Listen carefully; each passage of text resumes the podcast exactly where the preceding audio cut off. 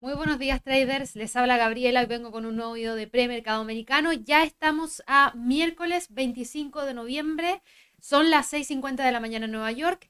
Estamos a mitad de semana, a un día, en realidad no un día, porque ya mañana son, es festivo en Estados Unidos, así que vamos a tener el mercado probablemente bastante tranquilo en términos de movimientos dentro del mercado de divisas, dado que el mercado accionario va a estar cerrado en Estados Unidos a partir del día de mañana tanto mañana como el día viernes. Así que vamos a ir rápidamente a revisar lo que ha estado pasando en estos primeros minutos de esta mañana. Recuerden que todavía falta bastante para que abra la bolsa en los Estados Unidos, que abra a las 9.30 de la mañana hora de Nueva York. Y vuelvo a repetir, son las 6.50 en Europa, la bolsa en Frankfurt, en Madrid.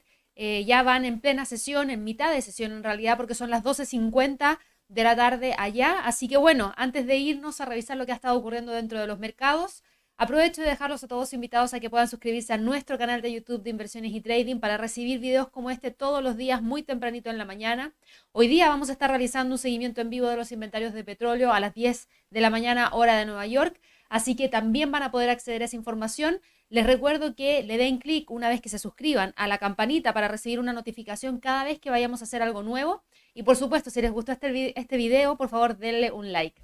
Así que bueno, ya visto eso, Vámonos rápidamente a todo esto que les menciono. Vamos a revisar el calendario económico porque para esta semana ustedes se van a dar cuenta que tenemos para eh, el día de mañana, jueves, festivo en Estados Unidos, Día de Acción de Gracias, el día viernes, también cierre temprano a las 3 de la a la 1 de la tarde, perdón, hora de Nueva York, en Estados Unidos, si quieren revisar los horarios de transacción de la bolsa, pueden ir, por ejemplo, a la página del NICE y buscar Holiday eh, schedule y ahí se van a dar cuenta de inmediato cuáles van a ser los horarios de transacción que puedan existir durante esos días. Y si se fijan, en el caso del Thanksgiving, vamos a tener eh, todos los mercados con horarios especiales. ¿Qué significa eso? Tiene un asterisco, el mercado va a cerrar temprano, a la una de la tarde. No van a eh, tener más opciones para ingresar a la 1.15. el día 27 es cuando se cierra, así que para que ahí lo tengan presente, de esa manera ustedes puedan también manejar, manejar todo lo que son sus operaciones en el mercado accionario. Así que bueno, ya visto eso, vámonos rapidito a revisar lo que nos ha dicho el calendario económico hoy día temprano. La verdad es que hemos tenido una mañana y sesión europea bastante tranquila en términos de fundamentales provenientes desde el calendario económico. Solamente conocimos el índice de precio productor de España, que cayó desde menos 3,3% menos 4,1%, lo que no es positivo, y ha quedado bastante tranquilo para el resto de estas horas. De hecho, recién volvemos a tener algo interesante a partir de las 8.30, y hoy día es un día muy potente, lo mencionaba ayer en mi Twitter. ¿Por qué? Porque vamos a conocer todos los datos que no se van a entregar ni el jueves ni el viernes para Estados Unidos hoy día. Así que vamos a partir a las 8.30 con órdenes de bienes durables, donde el mercado espera que caiga de 8 de 0,8% a 0,5%. Vamos a conocer las cifras de crecimiento en términos preliminares correspondientes al tercer trimestre de este año para ese mismo país, donde se espera ver una leve alza de 33,1 a 33,2%. Y también las nuevas peticiones de subsidio por desempleo. Fíjense que este dato se entrega usualmente los días jueves, pero ahora se adelantó a raíz de que mañana es festivo.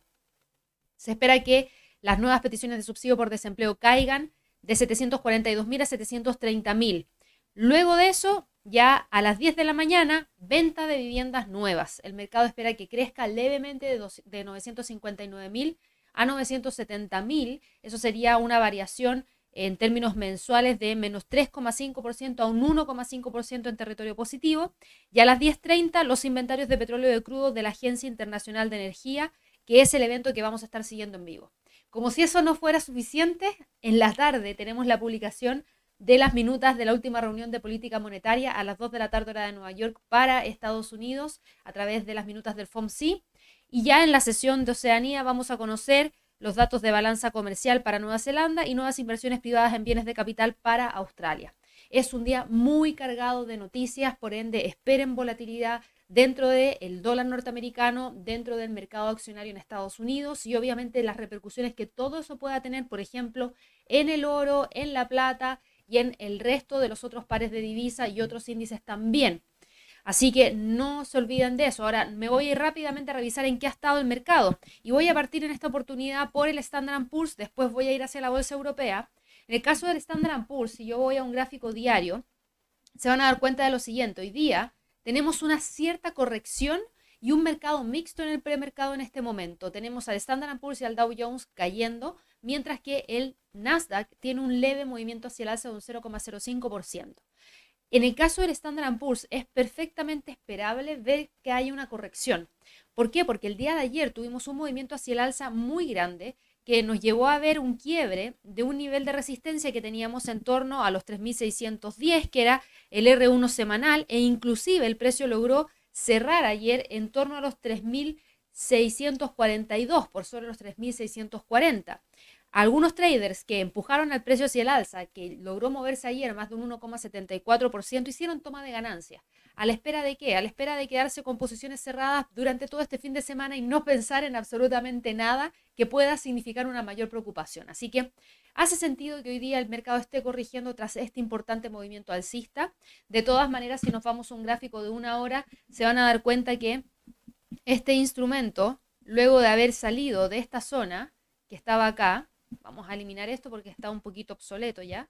Después de haber salido de esta zona de congestión entre prácticamente los 3.547 y los 3.586, el precio ha logrado continuar con qué?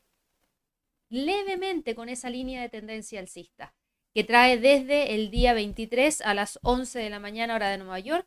Hoy día a las 5 de la mañana logró quebrar pero ahora nuevamente está rebotando, por ende podemos dejar un primer piso, es decir, un primer soporte, justamente acá en los 3.630, que es el nivel que ha mantenido desde el día de ayer al mediodía. Así que podríamos hablar de que el precio podría tratar de quedar dentro de esta zona en los próximos minutos a la espera de los fundamentales. Luego ya con los fundamentales todo podría ocurrir porque podríamos tener mucha volatilidad si es que las cifras están alejadas de lo que el mercado espera.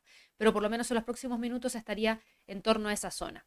Para el Dow Jones el movimiento es más o menos similar. Si ustedes se fijan, el día de ayer tuvimos un máximo que fue histórico al llegar a un nivel de los 30.118 puntos. Fue un avance de un 1,63%. Era la primera vez que el Dow Jones tocaba un nivel por sobre los 30.000. Hoy día volvió a generar un nuevo máximo histórico, llegó a 30.216. Ahí se detuvo y hubo una corrección. Y al igual que lo mismo que les mencionaba para el Standard Poor's, se replica en el caso del Dow Jones. ¿Por qué? Porque gran parte de aquellos traders que ingresaron esas posiciones largas ayer hicieron toma de ganancias en torno a los 30.000 y generaron este movimiento de corrección hacia la baja, que es una corrección técnica. En términos de niveles, si nos vamos a un gráfico de una hora, Aquí estamos viendo que está quebrando esta línea de tendencia hacia el alza y probablemente trate de encontrar una zona de congestión en estas próximas horas, antes de las 8.30, hora de Nueva York, cuando conozcamos todos los fundamentales que se van a dar a conocer a partir de esa hora para Estados Unidos y esa zona podría estar entre los 30.200 y los 29.800. Esos serían los niveles más importantes a monitorear dentro de estos próximos minutos hasta las 8.30 de la mañana por lo menos.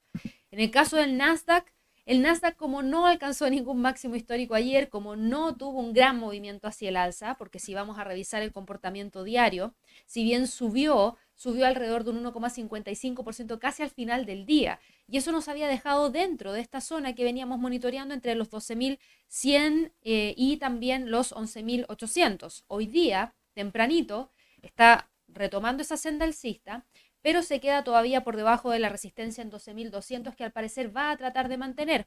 Si bajamos un gráfico de una hora, fíjense que el movimiento hacia el alza que nos llevó a ver el quiebre de, este, de esta lateralidad que traía, llegó a su fin hoy día, eh, ayer en la noche, a las 10 de la noche ya el precio corregía y ahora se está moviendo entre prácticamente la zona de los 12.200 y los 12.100, que van a ser los niveles que vamos a tener que monitorear dentro de estas próximas horas. Así que estén muy atentos, hay bastante presión bajista en el, caso de el Nasdaq, se ve un movimiento hacia la baja que predomina, por lo menos desde las 10 de la noche hasta ahora, que es esta línea de acá, que hasta el momento presiona en búsqueda de esos 12.050. Vamos a ver si logra mantener los 12.100 antes de las 8.30 de la mañana y que conozcamos todos esos fundamentales para Estados Unidos.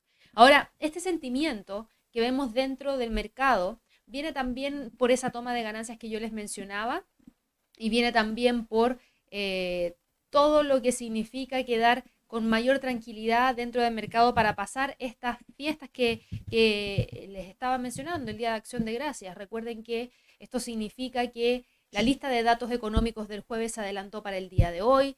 Se espera esta gran cantidad de fundamentales que se vayan a entregar. La segunda lectura del Producto Interno Bruto del tercer trimestre y los pedidos de bienes durables, que son las órdenes de bienes durables también, se van a entregar hoy día. Los datos de ingresos, los gastos personales, las ventas de casas nuevas.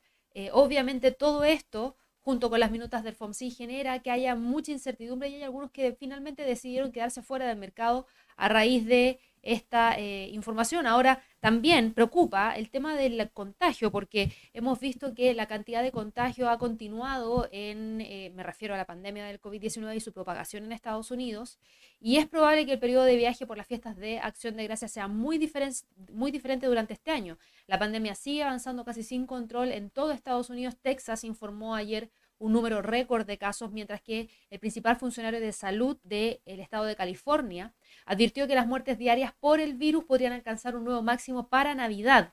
Los funcionarios obviamente están trabajando para tratar de reducir el periodo de cuarentena requerido para las personas que puedan mostrar un resultado negativo y de esa manera tratar de repuntar la economía.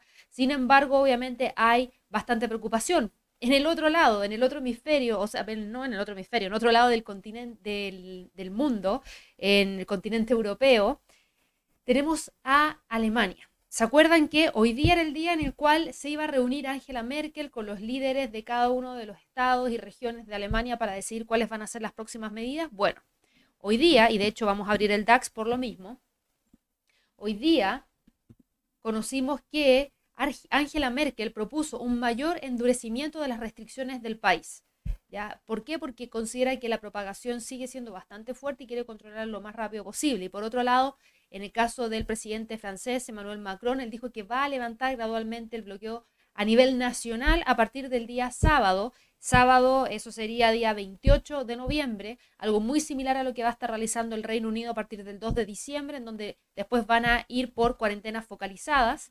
Y eso obviamente que igual genera un poquito de incertidumbre, porque hoy día la bolsa en Europa también retrocede. Si vemos el DAX, que era lo que tengo ahora mismo aquí, se encuentra con un movimiento hacia la baja de un 0,43%. De todas maneras, esta caída todavía lo mantiene sobre esta línea de tendencia bajista que logró quebrar el día de ayer. Así que en términos de niveles de precio clave para la sesión de trading del día de hoy, tenemos como primer nivel de soporte la zona en torno a los 13.200 y la resistencia en 13.000 400, que serían los niveles más interesantes para este instrumento, por lo menos para la sesión de trading de hoy día. En el caso del Eurostox, el Eurostox también detuvo el movimiento alcista, el movimiento alcista que trajo durante el día 23 de noviembre al mediodía hasta prácticamente el día de ayer a las 11 de la noche cuando se quebró. Hasta el momento el Eurostox trae un sentimiento bien marcado hacia la baja, pero se detiene en torno a la resistencia 1 semanal en 3.492 que ahora se transformó en un soporte, así que ese sería el nivel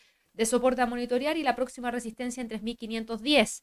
El IBEX de España, el IBEX, si bien ha retrocedido hoy día y ha caído alrededor de un 0,8%, fíjense que el IBEX en gráficos diarios se encuentra en este momento cotizando sobre la zona de los 8.100. Ese es el nivel de soporte y eso nos deja con un poquito de espacio antes de llegar nuevamente a esa línea de tendencia alcista, así que da un poquito de respiro y el precio en este momento se encuentra todavía manteniendo la línea de tendencia hacia el alza, que trae por lo menos desde el 19 de noviembre a las 3 de la mañana y de hecho desde antes. Si ustedes se fijan, la trae prácticamente desde el día 13 de noviembre hasta ahora, en donde se ve que se mantiene esa línea de tendencia alcista, así que el próximo nivel más importante de soporte, en primer lugar, lo tendríamos en torno a los 8.050 y la resistencia en 8.200. Esa podría ser la zona en la cual podría estar oscilando el IBEX en, estos próximos, en estas próximas horas, en lo que resta ya de la sesión europea.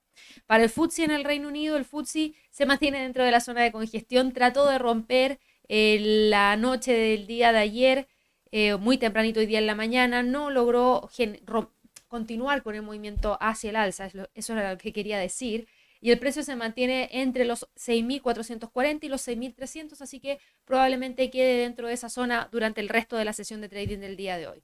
Ante las caídas de la bolsa en Estados Unidos, el dólar norteamericano, el US dólar ha logrado recuperar parte del terreno perdido el día de ayer, parte, parte, no la totalidad, parte, y avanza alrededor de un 0,12%. Y obviamente eso golpea directamente al euro, golpea directamente a la libra y al yen japonés. Y de hecho, si vemos el comportamiento de estos tres pares de divisas, el euro dólar cae hoy día eh, por debajo de los 1.19 una vez más. Ayer finalmente logró moverse hacia el alza un 0,43%. Logró por primera vez, ojo, ojo con este dato porque logró por primera vez cerrar por sobre los 1.1880 pero se mantuvo por debajo de los 1.19. Ahora lo importante es lo siguiente, fíjense el máximo de hoy día. Si bien el euro dólar cae menos 0,06%, el máximo de hoy día en 1.19297 es un máximo que no se alcanzaba desde el día 2 de septiembre.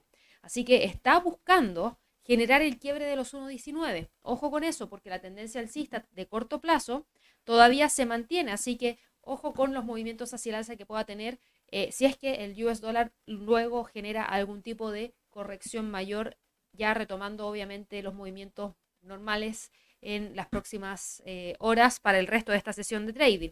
En el caso de la libra dólar, la libra dólar se mantiene entre los 1.33 y los 1.34 sin mayores sorpresas y manteniendo la línea de tendencia alcista que trae desde el 2 de noviembre. Y el dólar frente al yen se mantuvo dentro de la zona de congestión que habíamos identificado el día de ayer.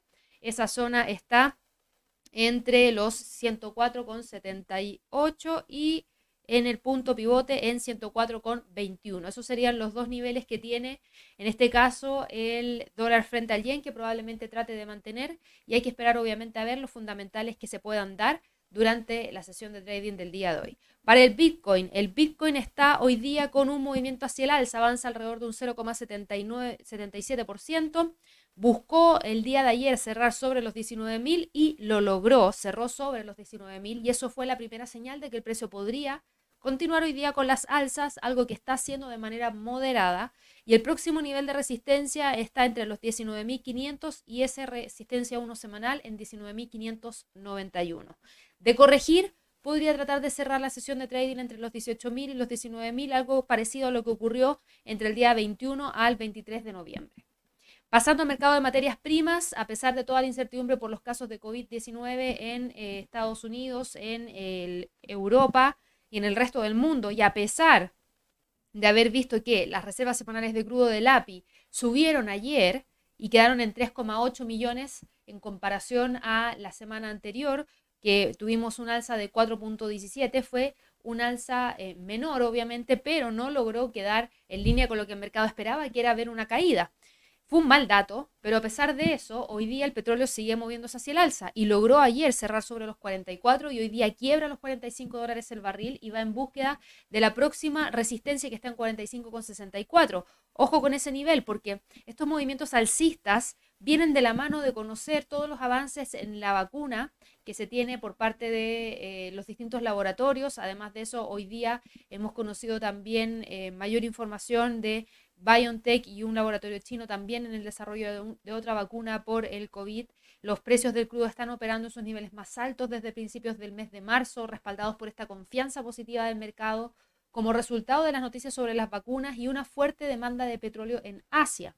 Así que ojo con, eso porque eh, obviamente aquí tenemos bastante movimiento que de algún día para otro podría también cambiar. Ahora, eh, los drivers van hacia el alza, el precio tiene tendencia alcista en términos técnicos, dejó esta zona de congestión y el próximo nivel que podría tratar de alcanzar en términos de zonas importantes estaría en torno a estos niveles que son los niveles que se utilizó como congestión en el pasado. Estamos hablando entre los 46 y los 48, incluso entre los 45 y los 48, mejor dicho que fueron los niveles que se mantuvieron durante prácticamente finales de febrero y la primera quincena del mes de marzo.